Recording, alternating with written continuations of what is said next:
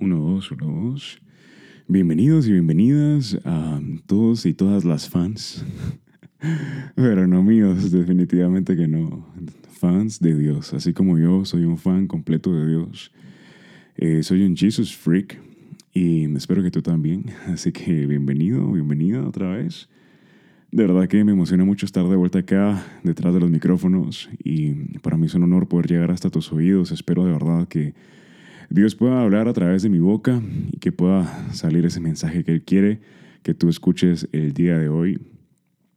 En ese mismo sentido quisiera hacer una oración rapidito. Vamos a orar, Padre Santo. Gracias por esta oportunidad que nos das, Dios, de poder buscarte, de poder tratar de conocer más de ti, Señor Jesús, y los deseos de tu corazón para nuestras vidas. Te ruego, Señor Jesús, que utilices mi boca. Tú sabes que muchísimas veces te lo he dicho, que soy como, como barro ante ti, como, como tú el alfarero, Padre Santo. Así que utilízame, quiero ser una vasija útil para tu reino. Te pido que bendigas a la persona que está del otro lado escuchando en esta hora. Te pido que donde sea que esté y lo que sea que esté haciendo, que jamás se sienta solo, que jamás se sienta sola, que sepa que tú estás ahí y que tú nos amas, Padre Santo, que por eso moriste y resucitaste, para que ya no vivamos por nosotros, sino para que vivamos para ti. En el nombre de Jesús, amén. Bueno, mucha, hoy quiero mantenerlo corto, la verdad no quiero hablar mucho, eh, así que quiero hablar poco, pero quiero decir mucho. y para empezar, el tema de hoy es, si Dios me ama, ¿por qué entonces un infierno? ¿Por qué existe un infierno? Alguien podría decir, bueno, yo no me voy a ir al infierno jamás, porque si Dios me ama tanto y Dios es amor, no creo que quiera que yo me vaya al infierno. Y es una, eh, es una conclusión que podría ser, no sé, aceptable, pero al mismo tiempo errónea. Y ahorita vamos a ver cómo está eso. A ver, quiero que te imagines, no sé si estás casado, estás casada, o soltero, soltera, o en un noviazgo, pero mm, imagínate que están estos chicos eh, en la universidad o saliendo del colegio ya en en quinto, sexto, y están empezando a salir y están empezando a gustarse. Ya saben, esas primeras citas, de repente un café, un almuerzo, luego en el cine, platican, empiezan a salir. Y de la nada un día estos está el muchacho y se pone a pensar, bueno, ya le quiero decir que quiero que sea mi novia. Se prepara y hace algo bonito. No sé, ustedes pónganle ahí salsas o tacos como a usted les guste. como usted se lo, se lo imagine. No quiero dar ideas porque de repente un día estos me sirven. Em, pero el día que, que, llega con ella, le dice, pues sabes que hemos estado saliendo, sabes que em, pues algo, hay algo más allá de una amistad que, lo que, es, que es lo que estoy buscando contigo. Por eso he estado pasando tiempo, me agradas mucho me gusta pasar tiempo contigo, tu sonrisa, tu mirada, bla, bla, bla.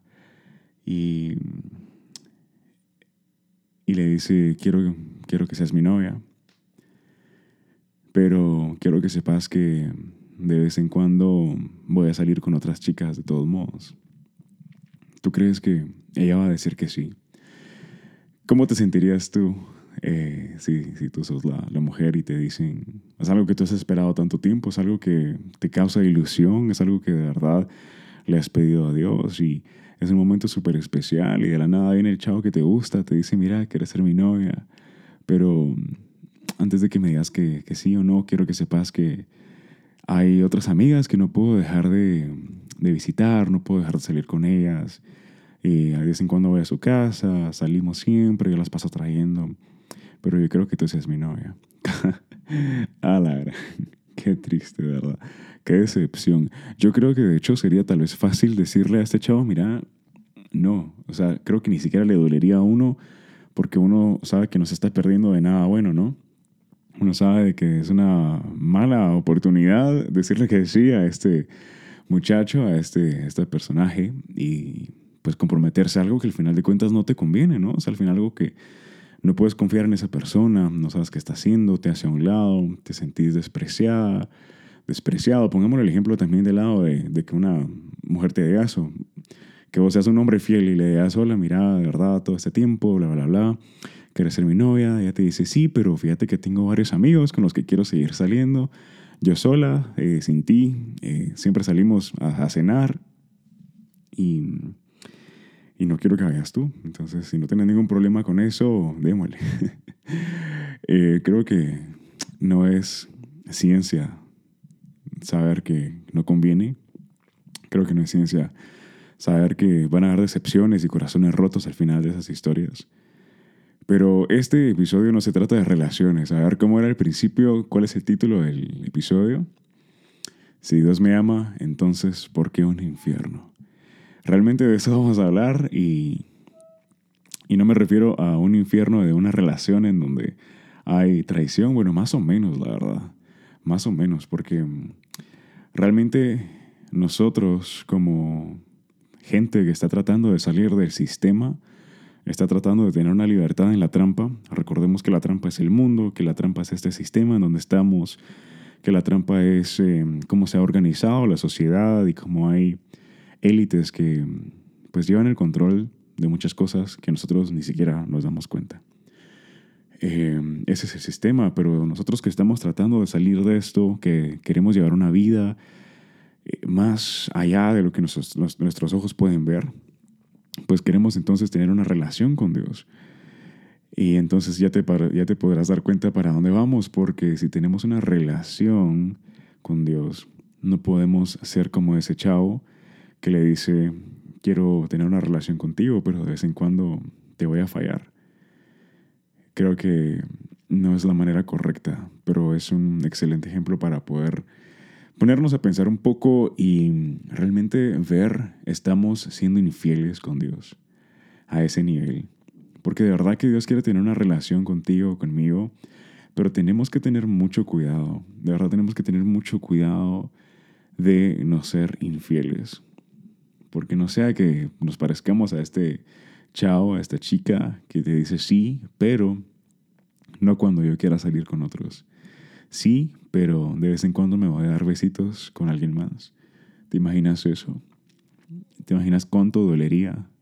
Y Dios que lo sabe todo, Él sabe que a veces nos damos besitos con el mundo, ¿no? Que a veces, pues no sé cuál será tu tentación, no sé cuál será tu talón de Aquiles, pero quisiera darte otro ejemplo. Imagínate, estamos en, estás en una boda y pues están en la ceremonia, están en un jardín hermoso, tal vez hay unos volcanes de fondo a lo lejos, tal vez un lago en medio, eh, tal vez son las cuatro y media, cinco de la tarde, ya se está poniendo el sol, pero todavía lo suficiente para esa golden hour, que por cierto es mi hora favorita del día, la golden hour, no me la puedo perder porque siento que no, no hice nada todo el día, aunque, aunque haya hecho de todo, pero no vi la golden hour y no vi el atardecer, es como triste para mí porque siento que no aproveché esa obra de Dios, esa obra de arte que Él pintó en el cielo y como que no la vi, es como que me pone triste. Siempre tengo que por lo menos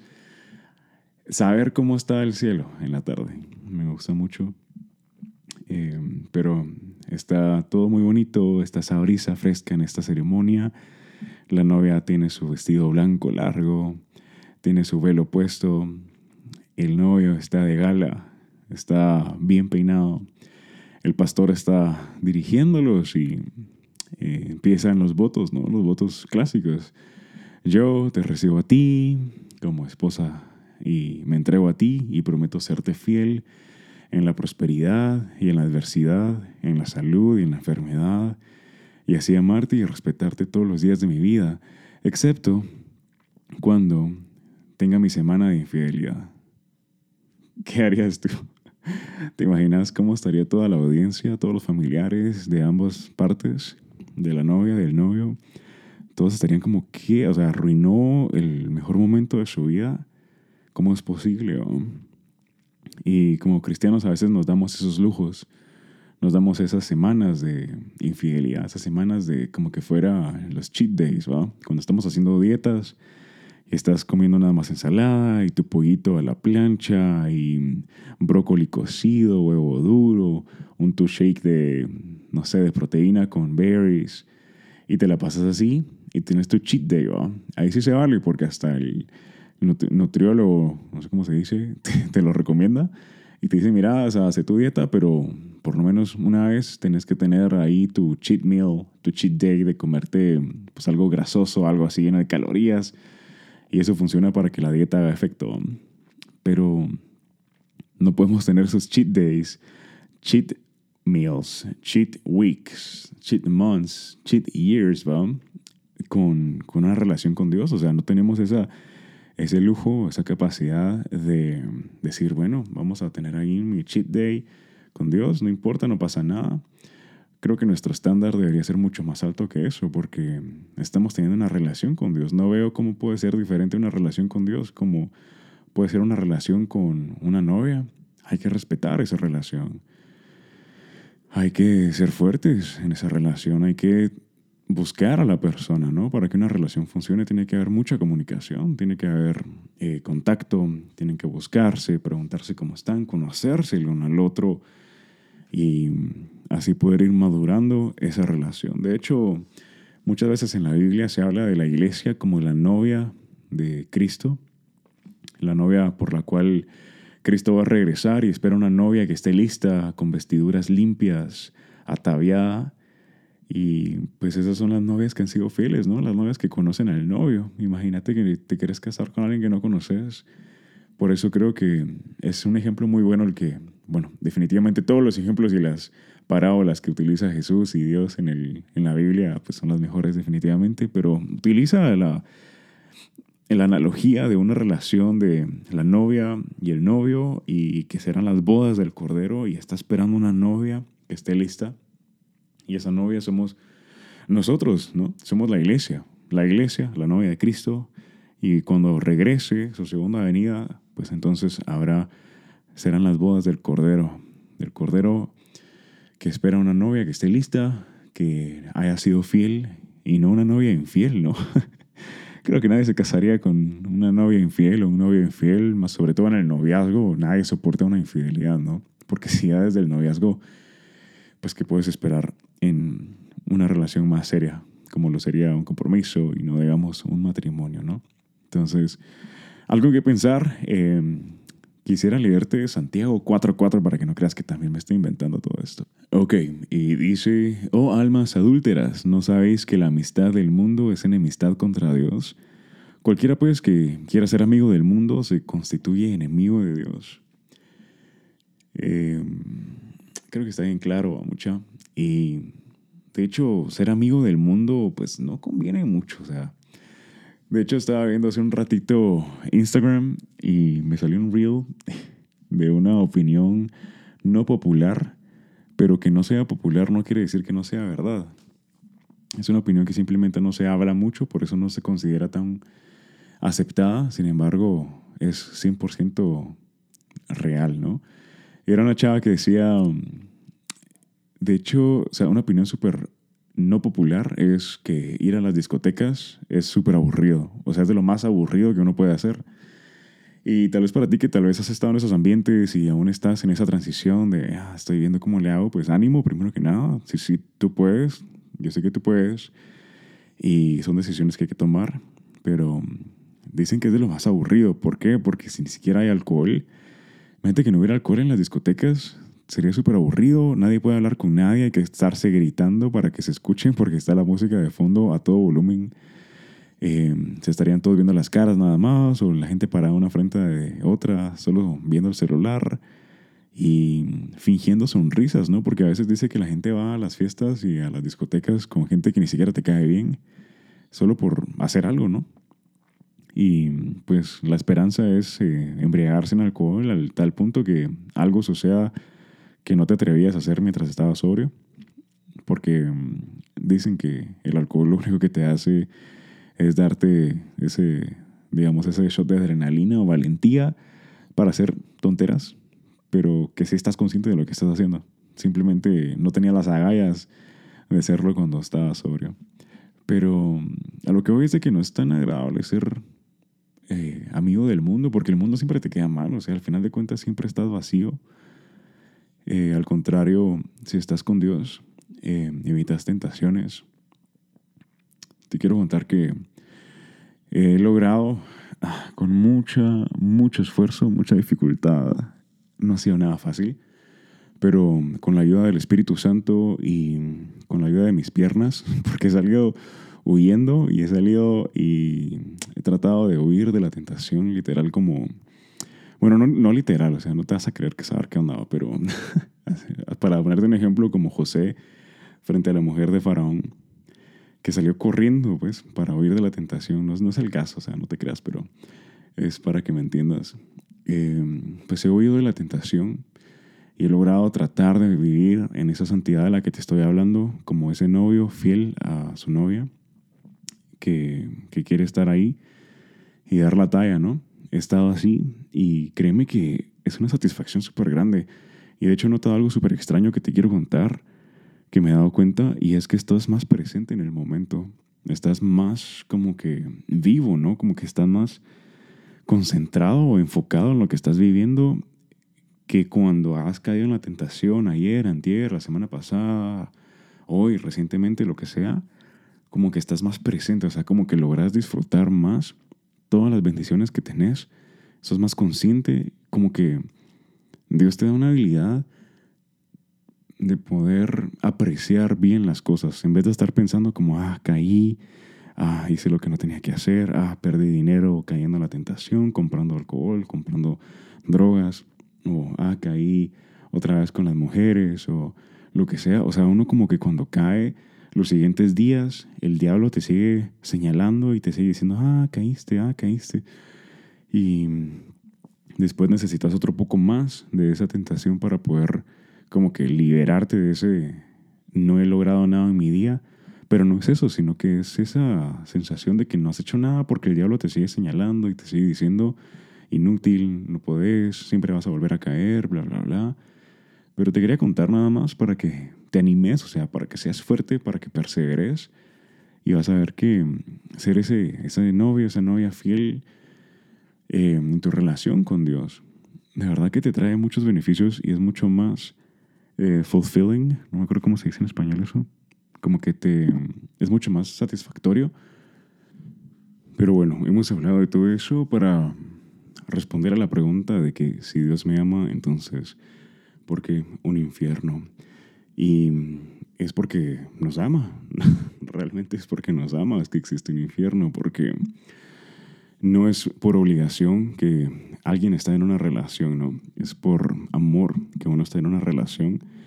Y pues si en una temporada tan corta de tiempo que es nuestra vida, de 0 a 80 años, más o menos, o sea, no sé, puede ser menos, puede ser más, pero no por mucho, eh, no buscas una relación con Dios, pues cómo entonces te vas a casar, ¿no? Que es el, lo que sucede al, al final de la historia que la iglesia se casa con Cristo en las bodas del Cordero. ¿Para qué Dios va a querer a alguien que ni siquiera pudo ser fiel, que ni siquiera pudo buscarlo en un tiempo corto? Eh, ¿Para qué lo va a obligar entonces a estar con Él por toda una eternidad? Eso sería un castigo. Yo no quiero estar con, con alguien y luego me obligan a estar con esa persona por toda una eternidad. Tanto nos ama a Dios que nos da la oportunidad de que nosotros escojamos si queremos una relación con Él o no. Y si podemos entonces tener una relación con Él por el corto tiempo de vida que tenemos en esta tierra, pues entonces es una demostración de que de verdad queremos estar con Él. Y si de verdad queremos estar con Él, entonces Él nos va a recibir y nos ha amado tanto que nos da la oportunidad de pasar toda la eternidad con Él. Pero si nunca lo buscamos en esta tierra, entonces es un mensaje también que le estamos dando de decir, bueno, no me interesa estar contigo, no me interesó estar contigo, no me importaba, la verdad, conocerte, ni dedicarte de mi tiempo, ni nada. Entonces es lo que vamos a obtener al final como resultado, ¿no? Un infierno. Es básicamente un lugar que Dios ha, ha abandonado, Él no está ahí, básicamente es el lugar que hay, ¿verdad? Si no quisiste pues, estar con Él, pues entonces estás en un lugar donde no estás con Él. Y pues ahí ya no habrá vuelta atrás, ya, ya la boda ya pasó. Así que te recomiendo que empieces a pasar más tiempo con Dios. no es nada malo, de verdad es súper fácil. Hay muchas formas de hacerlo. La iglesia es súper divertida. Em, es un lugar muy bonito. Yo sé que a veces hay dificultades, pero la iglesia al final de cuentas es un complemento de nuestra relación con, con Dios. No es la relación completa con Dios, es solo un complemento. Al final la relación pues se construye en la intimidad, en lo privado, y, eso lo vas a lograr eh, leyendo tu palabra y orando. Entonces, esa es la respuesta por lo menos en una versión simplificada del por qué existe un infierno, aunque Dios tanto me ame, pues por eso existe, para que no por obligación estés con Él, sino por amor. Así que nada más eso te quería decir hoy. Es, como te dije, algo corto, pero espero que te sirva. Espero que Dios te bendiga muchísimo. Gracias por haberte sintonizado acá tu podcast Libertad en la Trampa. Que Dios te bendiga mucho y te hablo tu servidor, Michael Barrera.